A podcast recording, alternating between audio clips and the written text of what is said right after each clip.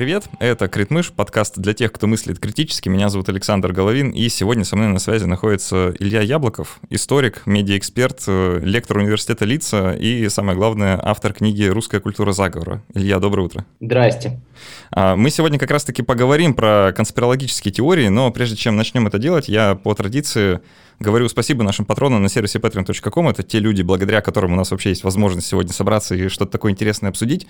Э, те невероятные вообще люди, которые уже три года нас поддерживают на Патреоне. Спасибо вам, что вы есть. И чтобы получше этих замечательных людей отблагодарить, мы делаем несколько вещей.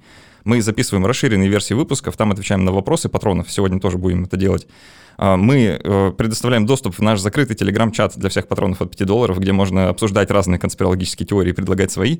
А, и, кроме того, для всех патронов от 10 долларов наши книжные партнеры из издательства Alpina Nonfiction каждый месяц бесплатно раздают электронные книги. Вот в этом месяце эта книга под названием «Вирусы» э, вирусолога Карен Мюллинг а, про то, какие вирусы бывают хорошие. Вот. Но, кроме того, можно будет, я предполагаю, со скидкой забрать и книгу Ильи Яблокова. А, я думаю, что это будет возможно. Вот. Все, э, все это можно будет прочитать в описании к этому выпуску. А, если интересно, то, пожалуйста, туда. Илья, давайте начинать. И, знаете, вот я прочитал вчера вашу книгу полностью. За один день? За один день. Не смог остановиться, представляете? Я не знаю, насколько она большая, потому что я читал в электронном виде, вот, но показалась очень короткой, хочется еще прям вторую часть. Ну, Будет. Пол, да, отлично. Получил несказанное удовольствие. Сейчас э, вот э, full disclosure, да, что называется, э, полностью выкладываю карты на стол. Меня никто не просил говорить вам хвалебные отзывы, никто мне не проплачивал никакого мнения. Говорю чисто от себя, а, действительно было интересно. И мне очень понравился ваш подход, который мне близок. Вы там начинаете с определений. Я предлагаю, что давайте мы тоже с этого и начнем. А что же такое теория заговора? А, ну, давайте, во-первых, посмотрим, с чего состоит фраза «теория заговора». Теория и заговор. То здесь есть а, два элемента. Заговор, это понятно, это, это договор двух и более лиц. Заговор одного не может быть, да? Это тогда не будет заговор, это будет некий, некая другая вещь. А, это, это заговор, это договор двух и более лиц, чтобы достичь каких-то нелегальных целей. И а, тай, тайный, реально, заговор, это, тайный договор. Это реаль, да, это реально, реально существующая практика. А, но здесь, для, когда мы говорим о конспирологии, очень важно подчеркивать вот этот момент теория. Да? Его очень часто забывают почему-то.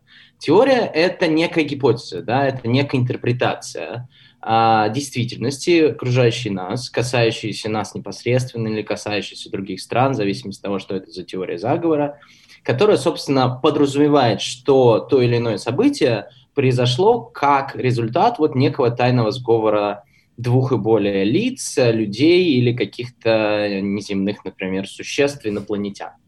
А когда мы говорим о теории заговора, э, я часто слышу, ну вот это же заговор, а вот это же заговор, а вот это же заговор. И каждый раз приходится говорить, нет, ну вот это не заговор на самом деле. Я помню, что вот, собственно, у нас э, подкаст Куджи заканчивается как раз этим вопросом, когда Тимон говорит, а вот это заговор, а вот это заговор. Нет, это не все. То есть э, любая теория заговора должна эм, состоять из элементов. Любая гипотеза о заговоре должна состоять из неких элементов. Если они проговариваются, значит, перед нами классическая теория заговора. То есть там есть тайный план, а, что, собственно, будет реализовано или было реализовано или реализуется в данный момент. Есть, а, собственно, обозначается тайная группа людей, кто эти выгодоприобретатели. Третье. На кону всегда стоит власть в разных проявлениях, да, в разном понимании. Это может быть финансовая власть. Всегда кто-то выигрывает, кто-то получает больше власти, больше денег, больше чего-то еще. А, и четвертый момент. В том сообществе, где появляется данная теория заговора, жизнь должна стать хуже как результат этого тайного плана. Вот это четыре элемента, которые должны вместе всегда быть. Мы их должны вычленять из текстов, мы вычленять из видео, из фильмов, везде, где обитает теория заговора, и, собственно, вот показывать. Вот эта конспирологическая теория об этом. Она нам говорит то-то, выгодоприобретатели те-то и так далее. А могут быть, ну, как, например, в XVIII веке в России да, появились первые конспирологические теории а, Ода Василия Петрова. Там есть некая тайная интенция Запада разрушить русское величие, но там нету кто конкретно заговорщики, что они пытаются добиться и так далее. Это некая аллюзия на заговор. Она тоже как бы достаточно популярна, но назвать ее конкретной, вот полноценной теорией заговора мы ее все-таки не можем. То есть это сговор, э, э, если совсем упростить, да, с целью того, чтобы нам вот здесь жилось похуже, да, и для того, чтобы кому-то там получить какие-то выгоды. А, то есть технически можно было бы себе представить заговор с целью того, чтобы нам жилось лучше. Там какие-то такие тайные благодетели, которые хотят нас вот э, как-то...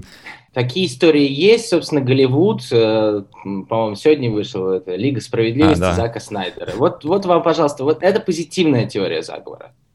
Но это да, редкость это, это, это, это тайное общество, которое стремится э, держать в балансе мир, защищать его от злодеев, но не раскрывает своих лиц, действует тайно, чтобы обычные люди не узнали.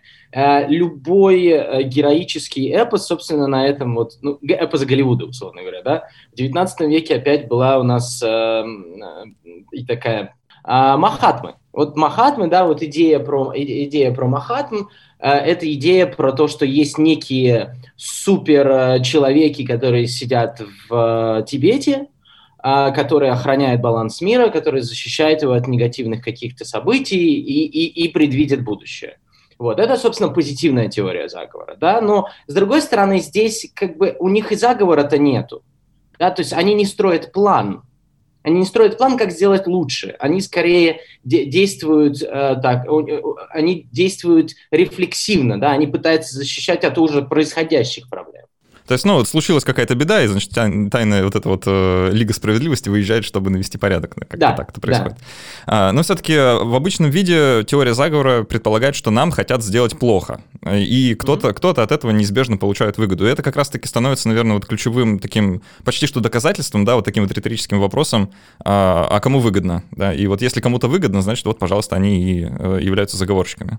Ну, в принципе, да, да. Ну, собственно, вопрос квибона, вот этот к, на, лати, на, на латинском, кому выгодно, это, да, один из таких главных панчлайнов любой теории заговора. Собственно, отсюда и появляется же гипотеза заговора, потому что люди начинают э, э, искать виноватого, да, искать того, кому это выгодно. И, соответственно, от этого рождается гипотеза, она и появляется, она развивается. Э, собственно, сам термин теория заговора это, это дитя эпохи модерна. А, вы дальше в книге э, посвящаете вот какое-то время рассуждению о том, почему теория заговора — это нормально. Что вот, это, вот этот тип размышлений — это не какая-то такая вот, э, ну, не знаю, параноидальное что-то, да, свойственное только каким-то психопатам или совсем уж ненормальным людям, а это, в принципе, то, как мы мыслим.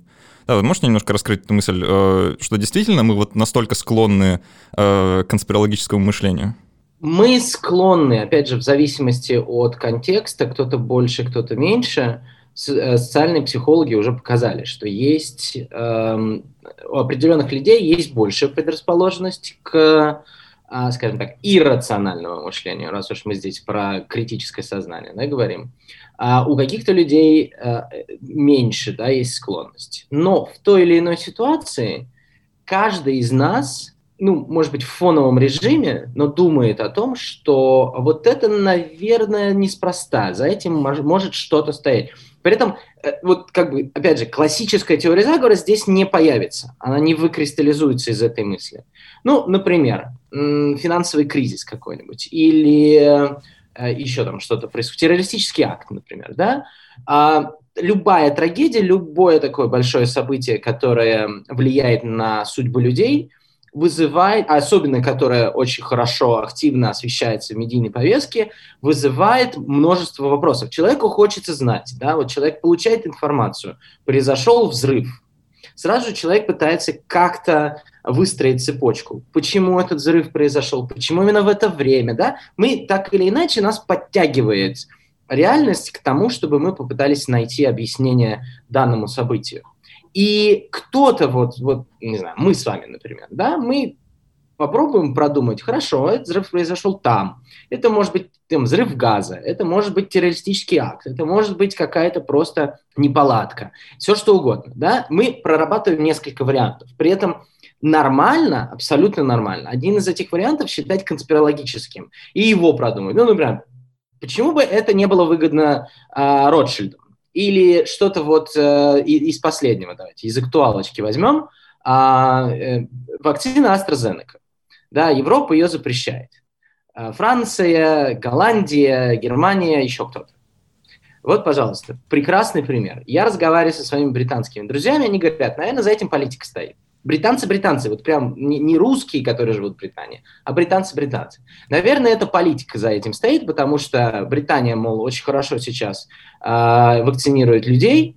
А AstraZeneca – это оксфордская вакцина, разработанная британскими, ну или там, британскими учеными со всего мира, смысле. но разработанная в Оксфорде.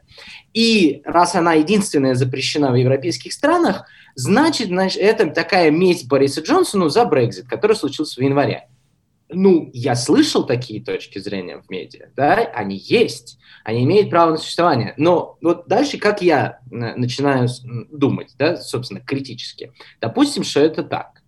Но что за этим стоит? За этим стоит а, большая проблема с скоростью вакцинации в Европейском Союзе, которая и так из рук вон плохая. Да? А, за, за этим стоит.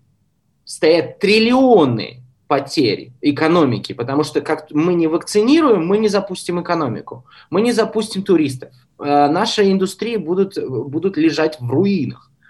Просто из-за того, чтобы отомстить пренеприятнейшему человеку Борису Джонсону тратить триллионы, но это тогда не политики какие-то, а идиоты полнейшие. Или, и, или самоубийцы. И, и тогда непонятно, да? Вот, вот, как, вот так нужно, нужно раскладывать теорию заговора. Давайте посмотрим, кому выгодно и какие действительно стоят ставки и дальше будем отталкиваться от рационального. А рационально так делать? Или, может быть, это, ну, вот сошлось так, сошлись обстоятельства именно с этой вакциной? Ну, и, и, и так. То есть с любым событием, у любого события может быть конспирологическое прочтение. Ну, давайте доводить это конспирологическое прочтение честно, по всем правилам критического сознания, до какого-то финального итога.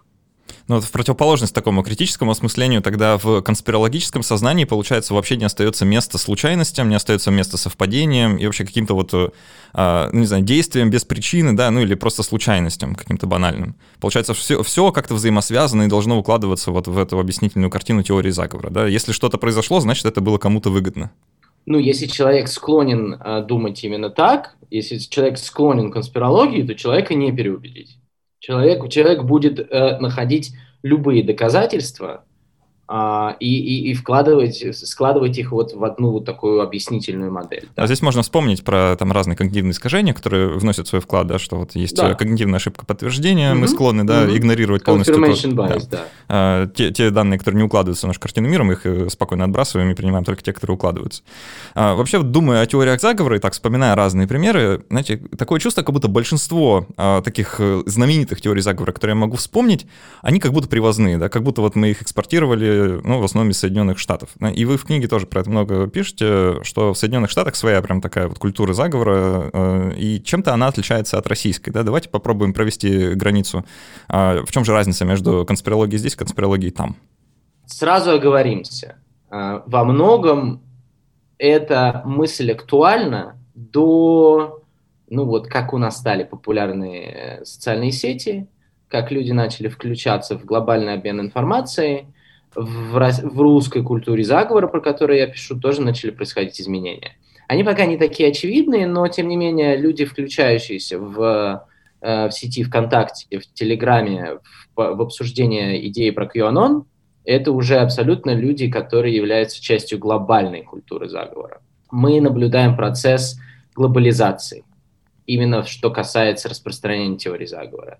QAnon появился в 17... Я думаю, не нужно объяснять, да, что такое QAnon? Я, к, к счастью, а, не так хорошо знаком, но думаю, что многие слушатели, в принципе, иде, идея, идея о том, что руководство демократической партии, вообще либеральное, либеральный истеблишмент США являются, э, страшное слово, педофилами-сатанистами, которые а, используют детей не только для сексуальных утех, но еще и э, выделяя из тела так называемую жидкость адренохром, который а, да. работает как наркотик и позволяет им, собственно, оставаться молодыми и, и, и счастливыми.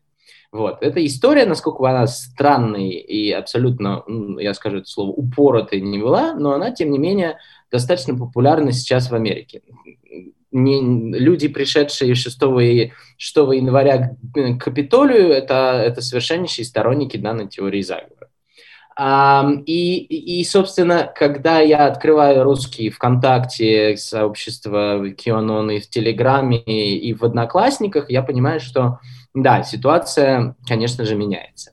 Долгое время, ну вот, скажем, там, до начала 2010-х, наверное, годов, а разница между американской и русской культурой. Я, тут, я, я использую термин «русский», я понимаю всю сложность его, да, а российский себе здесь все-таки не очень подходит, да, потому что здесь очень много и от имперского времени, и в том числе от советского времени, поэтому будем использовать такой немножечко идеологически невыверенный термин «русский». А, э, разница основная была в том, что в Америке теории заговора генерировались на низовом уровне общества, то есть конкретные а, сообщества людей, а, обычные, обычные граждане а, придумывали теории заговора, распространяли теории заговора. В какие-то моменты эти теории заговора становились а, достаточно важной частью политической повестки. В России происходил обратный процесс. В России с, с момента, собственно, появления и развития таких важных больших теорий заговора в второй половине XIX века этим занимались интеллектуалы. То есть люди с инструментами производство знания, опять же, в самом широком смысле, теория заговора – это все-таки способ, некий странный способ, но познания. И они распространяли их как часть некой, некой своей политической платформы. То есть в Америке развитие шло снизу вверх, в России оно шло сверху вниз. И эта ситуация, собственно, во многом повторяется несколько веков. Даже сегодня можно сказать, что теории заговора у нас очень часто спускаются сверху. Но это такие достаточно традиционные теории заговора, про которые я, собственно, и писал. Антизападничество, антиамериканизм и так далее. То есть вот эти теории заговора нам навязываются сверху. Закон о просвещении, э, собственно, один, один из примеров. То, что происходит сейчас в России, это вот все анти, э, скажем, антикремлевские, более связанные с оппозицией теории заговора, вот они генерятся внизу. Они генерятся внутри сообщества оппозиционеров, различных фракций, э, крайне правых, крайне левых, э, либертарианцев, ну вот кого угодно возьмите, да, кто не является частью некой э, модели власти Кремля. Вот, вот те, кто отличаются от них, они генерируют теории заговора самостоятельно снизу, распространяют их через доступные информационные каналы, и таким образом иногда у них получается достичь достаточно больших результатов. Да? А, те же, ну там, не знаю, история с ФСБ взрывает Россию. Это абсолютно такая а, оппозиционная а, теория заговора, которая, ну, отчасти она отражает а, влияние ФСБ на внутренние процессы в России. Действительно так. А, но она и в то же время является тем, что выросла снизу во многом. То есть это вот движение теории заговора снизу вверх, оно направлено как раз-таки на верхушку, да, то есть это теории заговора направлены против действующей власти. А, на примере Америки это очень хорошо видно, да, вот все знаменитые теории заговора, тот же QAnon, да, против э, э, действующей партии, одной из партий власти. А, там лунный заговор, да, он тоже против, э, против НАСА, да, как государственного агентства. Теория про участие администрации Буша в терактах 11 сентября, да, это все вот как направление понятное, да, и в целом целом да, да. согласен, что в России похожие вещи тоже есть, но вот в каком-то таком публичном политическом пространстве все-таки доминируют те, которые спускаются сверху. Да? И вот вы... Э, пространство другое. Пространство Понимаете, другое. Э, пространство другое, э, коли- количество каналов до этого существовавших, ну, давайте, вот смотрите, 2001 год. Я когда писал книжку, я специально покопался в архивах. 2001 год, э, дискуссия на ток-шоу на НТВ кажется, НТВ еще, даже нет, 2000 год, годовщина, собственно, этих вот взрывов домов. Участвуют бывшие жители этих домов, участвуют э, расследователи, журналисты, участвуют представители ФСБ. И это реально очень э, такая острая дискуссия, в которой представитель ФСБ не чувствует себя, э, собственно, таким важным и э, имеющим последнее слово в этой дискуссии. Я, я смотрел эти, эти передачи, да, они, конечно, вот, впечатляют. Э, вы знаете, вы, вы прекрасно помните это. И ситуация как бы здесь очень сильно изменилась, да. каналов вот таких, таких площадок, где бы можно было дискутировать открыто, почти не осталось. Э, Все, что осталось, ушло в Telegram, ушло в YouTube, в цифровые в подкасты. А, способы коммуникации. А, в подкасты, да. Э, и, и, собственно, конечно, а в Америке никто ничего не запрещает, там первая поправка работает. Да, она, она иногда работает и против человеческого, э, там, против человеческой безопасности, когда там э, конспирологи могут и взорвать что-нибудь или выстрелить в кого-нибудь. Тот же, тот же QAnon начался вообще-то с выстрелов в пиццерии Вашингтонской э, пинг-понг комет, да? да? То есть это же, э, э, это как бы история неконтролируемая совершенно. А в России все-таки у нас государство пытается монополизировать, э, в том числе и эти инструменты власти. А, давайте немного про антизападную вот эту вот э, теорию заговора, а, потому что много посвящено места в книге, и это действительно интересно читать. Знаете, у меня такое, вот в качестве отзыва предложу такое просто предложение. А, я, кажется, стал лучше понимать страну, в которой живу, вот после того, как вашу книгу прочитал, просто потому что некоторый экскурс в историю, да, вот совсем недавнюю историю России, именно с точки зрения вот этого политического дискурса и его развития в контексте конспирологической теории. Давайте, может, как-то проследим вот эту вот основную веху, да, как это менялось и для чего использовалось, почему почему, а, и это основ, один из основных тезисов вашей книги, как я понял, а, как произошло, что вот эти, казалось бы, маргинальные теории, да, которые свойственны каким-то очень странным личностям, внезапно становятся политическим мейнстримом. Как это с нами случилось? А, это с нами случилось из-за многочисленных, в том числе, ошибок истеблишмента. Первая ошибка – это 91 год, но я не говорю о том, что победа Ельцина или подписание договора в Беловежье – это, это как раз та самая ошибка. Это поспешное, безусловное решение, но которое, я думаю, что под давлением обстоятельств э, многие бы сделали то же самое, что сделал Борис Ельцин. При всем моем уважении к Борису Николаевичу, человек любил очень власть. Поэтому в, в декабре 91-го он сделал то, что сделали другие представители союзных республик, взял власть в той стране, в которой он ну, на тот момент фактически уже руководил, подвинув Михаила Сергеевича Горбачева. Оговорюсь, который реально дал свободу. Те самые Анне и Борис Ельцин. Если нас слушают молодые наши слушатели и не, не, очень, не очень помнят э, этот период, а то и не знают. А, первая ошибка была вот какая. А, то, как быстро развалился Советский Союз, а, вот за этот период август-декабрь, и как полулегально, я подчеркну, потому что представители разных, вот, собственно, этих стран, и Украины и Белоруссии, в мемуарах, в, раз, в интервью подчеркивают, что они реально боялись ареста, потому что это вообще-то тоже был государственный переворот против Советского Союза. Ну, Горбачев был не тот, и, и консерваторы были уже не те, они сидели после августа. Или были подавлены. А, значит, полулегальность этого процесса – это первая ошибка. Вторая ошибка – неспособность Бориса Ельцина. Ну, и, и опять же, его можно понять. Это человек, который взял страну в разваливающуюся. Его задачей было не только, то есть, как известно, в политологии было три задачи. Первая задача была реформировать плановую экономику в рыночную, вторая задача из тоталитаризма вывести в демократию, и третья из мультиэтнической страны Советского Союза превратить в национальное государство. А Борис Ельцин по факту решил одну задачу – экономику сделал. Да, и спасибо ему на этом. Но он не смог создать образ а, августа 91-го как объединяющего всю нацию момента, когда, э, собственно, демократия победила, и это и есть стартовый момент нашей республики. Вот я, это. Я, я до сих пор помню вот это его обращение, дорогие россияне, да, вот э, классическим его голосом произнесенное с экранов телевизоров, как-то вот оно а, из моего детства прям сразу, сразу вспоминаю те времена. Да, но, но это как бы это такой панчлайн любимый Бориса Николаевича был.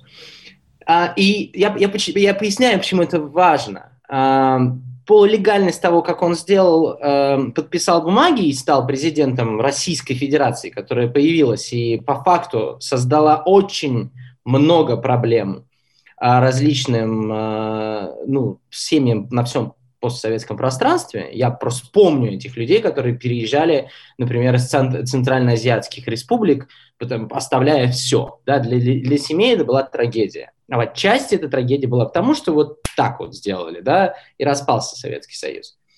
Не смогли создать э, единую вот эту вот систему э, позитивных знаков, что случилось в 91 году. И третий момент – расстрел Белого дома в 93 году. По то, как мы расправляемся с противниками, вот у нас есть Белый дом 91 года, есть у нас Белый дом 93 года. В 91 мы стоим с российским флагом, и вся оппозиция вместе с нами, мы все здесь, значит, за свободу. В 93 году не, вообще, вот все равно, кто были эти люди, да, они, они, безусловно, были очень неприятные, они, безусловно, готовы были к насилию, но когда подъехали танки, когда эти танки выстрелили, когда Белый дом сгорел, а, а этих ребят посадили, а, стало понятно, что вот есть оппозиция, да, которая говорит, да вы что, Ельцин никакой не демократ. И 91 год это вообще-то был не, не, не, не революция за свободу, а это американский заговор был, который развалил нашу страну. И вот после, 90, после октября 93 года, при том, что Ельцин не очень много тогда делал для того, чтобы переломить это, потому что он разбирался то с, со своим ближайшим окружением, то он пытался там как-то войну в Чечне, опять же, начал, которая, безусловно, была преступлением. А вот эти все вещи, ему просто не до того было. И когда прошло вот некоторое количество времени, а оппозиция, а, а сила оппозиции в стране возрастала, возрастала, возрастала, в конечном итоге сложилась, сложилась ситуация, что все главные символы, а, которые могли бы сплотить нацию и решить второй вопрос, создание, точнее третий, да, в, порядке перечисления, создание из э, мультиэтнического государства, национальное государство, которое бы, которое бы сплачивали символы победы над тоталитаризмом, все эти символы оказались в руках у праворадикальной антизападной оппозиции, которая их использовала по полной программе против Бориса Ельцина. И Борис Ельцин остался в ситуации, когда, да, экономика, истеблишмент его, молодые реформаторы его, экономика плюс-минус развивается, да, проходит через разные стадии кризисов, Главное здесь борьба за власть. Мы не думаем о том, что у нас есть проблема с э, национальным единством. Вся страна расколота. Там, значит, Уральская республика, в Сибири Сибирское соглашение. Мы решаем проблемы власти. Борис Ельцин решал проблемы власти. Он решил ее через операцию «Преемник». И на этом заканчивается, ну, давайте так, демократическая плюс-минус история России в 2000 году. И с 2000 года мы видим, как начинается процесс, когда символы вот эти, которые были у оппозиции и которые она попыталась применить против Ельцина в 98-99 году, опять же, я когда писал книжку, я читал все эти дебаты а, в Госдуме, когда Ельцину предъявили, в том числе за развал Советского Союза. Предъявил известный товарищ Виктор Илюхин, который отличился тем, что, да, он сейчас такая икона а, антипутинской оппозиции такой э, депутат-патриот, которого отравили.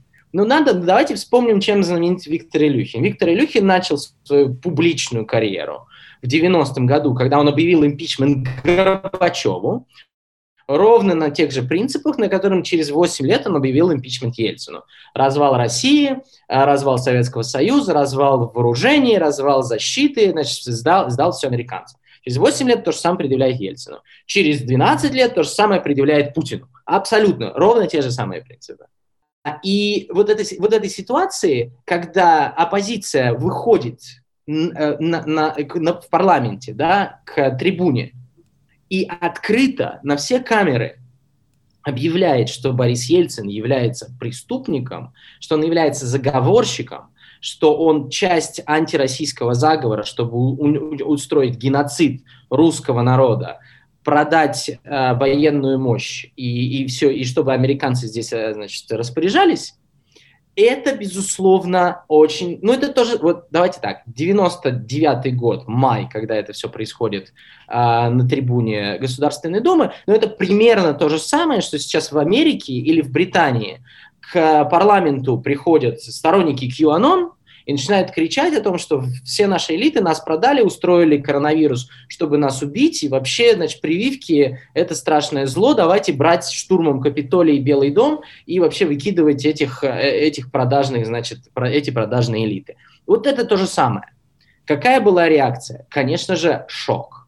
и с этим нужно что-то делать. И, собственно, в 2000-х мы видим, что постепенно каждый из тех элементов политики оппозиционных партий 90-е годы становится, становится элементом а, постсоветской, кремлевской политики, направленной а, на, ну, как, на нейтрализацию того или иного политического оппонента. Либо это оппонент, связанный с демократическими оппозиционными силами, как это был СПС, например, в 2000, 2007 а, году, либо это НКО, либо это различные другие организации или отдельные личности типа Ходорковского. Ходорковского тоже обвиняли в том же самом, да, параллельно с якобы отмывом денег и так далее. То есть здесь вот мы, мы наблюдаем, как теории заговора, как некий политически мощный инструмент, постоянно передаются из разных, э, из разных политических движений туда-сюда. И на самом деле они сыграли чудовищную роль в разрушении вообще всего, э, всего базиса а, вообще какой-то демократической, возможности демократического развития. Теории заговора подорвали, э, благодаря законодательству, в конечном итоге принятому в 2010-х годах, они практически подорвали возможность хоть какой-то нормального демократического развития. И это итог. И на самом деле один из виновников Борис Ельцин. Если так вот сравнить, да, эм, что могут себе позволить в публичном поле политики в, том, в тех же Соединенных Штатах, и что э, могут позволить себе политики вот у нас, или, по крайней мере, могли, да, вот в там, начало, начале нулевых. Э, удивительно, да, там, если человек э, в Соединенных Штатах начинает публично с трибуны рассказывать, что он поддерживает какую-то теорию заговора, то это, в принципе, конец политической карьеры во многом для него. Ну, или, по крайней мере, yeah. могут, может оказаться там, в какой-то сложной ситуации для себя. А у нас это получается... Так было. Да, так было. А так у нас... было, больше не так. так э, опять опять же, там есть сейчас, я не помню имя, но прошло несколько сторонников теории заговора QAnon сейчас в а, в Палату представителей. Ну, Поэтому да, Трамп, это, Трамп уже, несколько это уже, это уже совершенно да. иная реальность, она более пугающая. А, а у нас получается, что это уже, в принципе, а, чуть раньше произошло, да, и вот эта вот э, легитимизация, что ли, вот такого образа мышления в политическом поле, да, она произошла вот э, несколько, почти несколько десятилетий назад. Ну, постепенно, да. Э, то есть, конечно, в 90-е годы, опять же, люди, которые жили в 90-е, помнят всю эту прессу. Э, я, я помню, что первый раз я столкнулся вот с таким очевиднейшим э, конспирологическим подпольем 90-х, когда гулял по центру Москвы в районе Китай-города, вот там, по-моему, музей Маяковского это называется, рядом с Лубянкой, там были такие столы, на которых была разложена, разложена разная антисемитская литература. А, их, конечно, уже тысячу лет как нет, но вот тогда это были такие вот э, места, куда можно пойти и купить всю ту, всю ту самую литературу. Понятно, что это было очень так...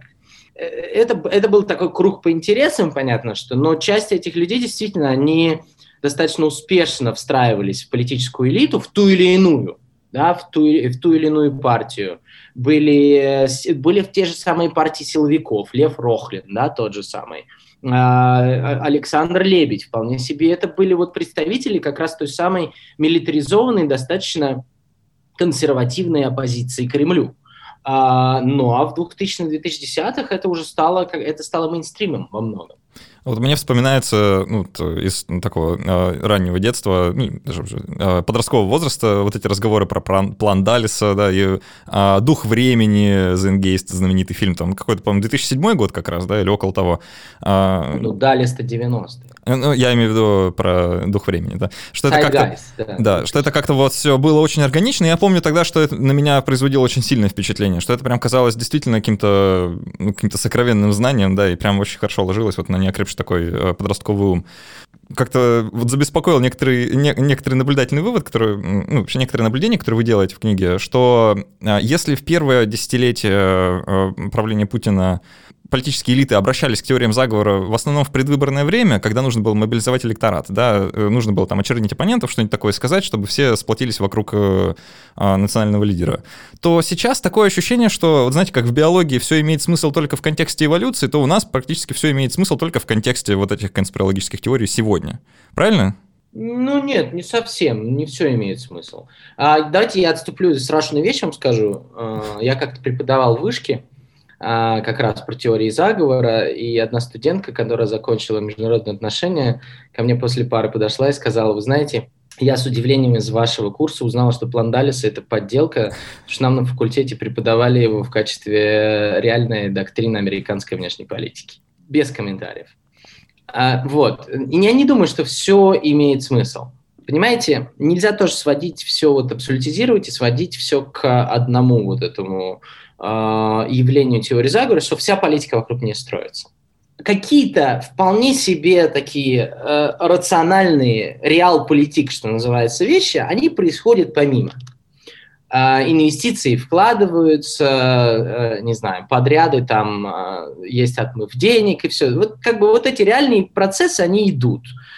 Действия, вырабатываются какие-то, не знаю, законы, связанные с образованием, связанные с, с чем угодно, да. То есть есть некий обычный политический процесс. Его никто не отменял. Просто у нас во многом, как, а, как следствие постоянного раскручивания маховика популярности теории заговора, а, появляется тотальное недоверие той информации, которую человек получает. Оно не обязательно оно не обязательно проявляется как некая сложившаяся теория заговора. Но как говорится, сколько раз вы слышали, что-то за этим есть, что-то здесь не так. Совпадение, не это думаю. выгодно, кто-то это сделал, да, вот, вот, вот эти вот вещи постоянно, э, постоянно муссируются, да, вот кому будет выгоден этот контракт, а кому выгодно будет, э, например, писать, делать приписки, связанные с коронавирусом, да, известный фейк э, прошлого года, что якобы врачи специально приписывают, да, э, количество коронавирусных, чтобы заработать больше денег. А произошла довольно страшная вещь. На фоне абсолютно неолиберальных реформ, а, затронувших все сферы жизни, было подорвано доверие к практически всем институтам а, российского общества. И вот совокупно эти два явления вынуждают, в том числе власти, делать какие-то вещи, но они видят, что они не работают. Один пример, вот, условно, достаточно реальный, да, э, то, что можно было сделать реально. Вакцинация, давайте снова вернемся да, к этой теме. Вакцинация спутником. Что мы видим? Мы видим чудовищно низкие цифры вакцинации, и мы видим чудовищно высокие цифры недоверия, которое как раз-таки граничит вот с конспирологией. Да. Э, что люди говорят, мы не будем ставить. Почему, да? Вот, опять же, здесь очень важно, я тут интересную штуку читал, а, когда в Европе проводятся исследования, или там в Америке, например, а, объясняют как. А, мы не будем ставить, это чипизация. Мы не будем ставить, это там заговор чей-то. Вот это четкое конспирологическое объяснение. В России мы не будем ставить не из-за чипизации, а мы не доверяем а, врачам, мы не доверяем властям, которые распространили это, потому что у нас есть большие сомнения в их способности что-то хорошее сделать. И я бы на месте нашего правительства очень сильно напрягся, потому что это большое, большой результат очень долгой деятельности по подрыву любого доверия. Доверия, э, доверия связанного с э, медициной. Медицина была реформирована такими же неолиберальными методами, с такой же скоростью. А это подрыв доверия к научному знанию, а, через все псевдостепени, которые получают а, представители власти и не только, вся коррупционная вот эта составляющая, против которой борются ребята из Диссернета, отличную работу делают. Вот это вот все в совокупности выстрела против существующей, ну, как бы, вакционной программы. Сколько угодно можно портреты врачей вешать на всех углах и говорить, поставьте прививку. Люди не будут этого делать. Все, вы подорвали навсегда это доверие. С этим уже сделать ничего невозможно, пока не поменяете институты. А это десятилетия работы. Другой момент, что власти не напрягаются на эту тему, потому что у них не, не стоит за, за, задача инф, и, и, и вакцинировать всех. Это не Израиль. Поэтому в этом плане они обходят этот вопрос. Но это страшный сигнал. Один из выводов, который вы делаете в книге, честно вот признаюсь, он меня напугал, прям вот э, по-настоящему напугал. А, вы там пишете, что вот это десятилетие, ну, даже двадцатилетие, да, вот такого активного обсуждения теории заговора как чего-то нормального, да, как нормального способа описания действительности, и мы все так к нему привыкли, что складывается ощущение, как будто бы э, вот если сейчас ну, там, власть сменится, да, и на смену Путину и э, путинскому режиму придет что-то новое, то не ровен час возникнет какое-то такое реваншистское настроение, да, и э, действительно люди будут уверены, что вот Запад как-то нас обидел, нужно сейчас э, с ним что-то делать, и вот сейчас как раз у нас появилась политическая воля этим заняться. А, что как будто теория заговора для нас э, становится вот каким-то вот этим, не знаю, базисом национального самоопределения, что ли, да, и что мы вот мы так теперь себя воспринимаем. Что вот это, все вот эти вот телепередачи не прошли даром, и действительно осело это где-то вот на подкорке э, сознания россиянина, да, и теперь оттуда уже не, не ну, вымывать оттуда это придется очень долго. А, это правда, это придется очень долго вымывать, и я боюсь, что единственный способ, который, собственно, непосредственно связан, наверное, с темой ваш, вашего подкаста, а, на самом деле это глобально, не только в России, просто в России, для России, России мне актуальный.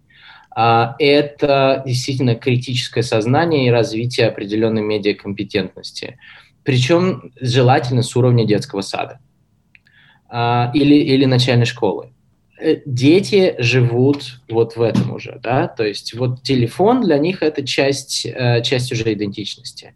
Что и как они потребляют внутри вот этого мира социальных сетей, они должны это понимать, да, и мы должны их разви- э, им развивать. Люди, которые, ну, условно, там, перешли вот эту границу, там, 50 плюс, 55 плюс, для которых само появление сотовых телефонов было большим событием, да, ожидать от них достаточно критичного отношения, особенно внутри социальных сетей, да, к информации, ну, это довольно сложно. И обучать их чему-то уже новому, это довольно сложно. Я не говорю, давайте сейчас избавимся от, от пожилых людей, да, и как бы забросим, и забудем о них. Нет, с ними тяжелее. А я сам сталкиваюсь очень, очень часто, когда общаюсь с пожилыми людьми или с родственниками своими, которые мне рассказывают точно такие же ужасы. Я вот, собственно, пытаюсь проводить какие-то очень базовые процессы э, деконструкции того, что они потребляют. Но это, это часто бесполезно, потому что в их случае вот этот как раз confirmation bias работает уже совершенно однозначно. У них уже совершенно однозначно сложились, кто хороший, кто плохой, как надо жить, как не надо жить, и поэтому если ты вступаешь на эту территорию и говоришь, слушайте, э, ЛГБТ появляется не из-за того, что американцы через спутники промывают э, мозги россиянам, да, ну как бы смиритесь. А, и, и для них это уже не понять, да. А, мне кажется, что нужно как раз эм, сделать особенное, особенное какое-то ударение, особенное усилие по распространению вот как раз медиакомпетенции, чтобы люди понимали, что они делают, и могли сами проверять информацию. А главное, хотели понимать, э, понимать. И главное, чтобы они видели связь между тем, что они потребляют, какой вывод они делают, и как этот вывод влияет на их последующую жизнь. Вот как бы вот эту цепочку, чтобы они умели простраивать.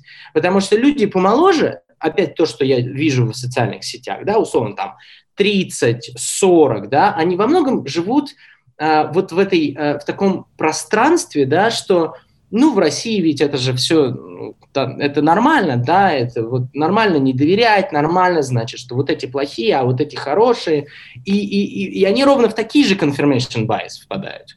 И все живут в своих пузырях. А главное, ведь самое же страшное, что социальные сети создают эти пузыри.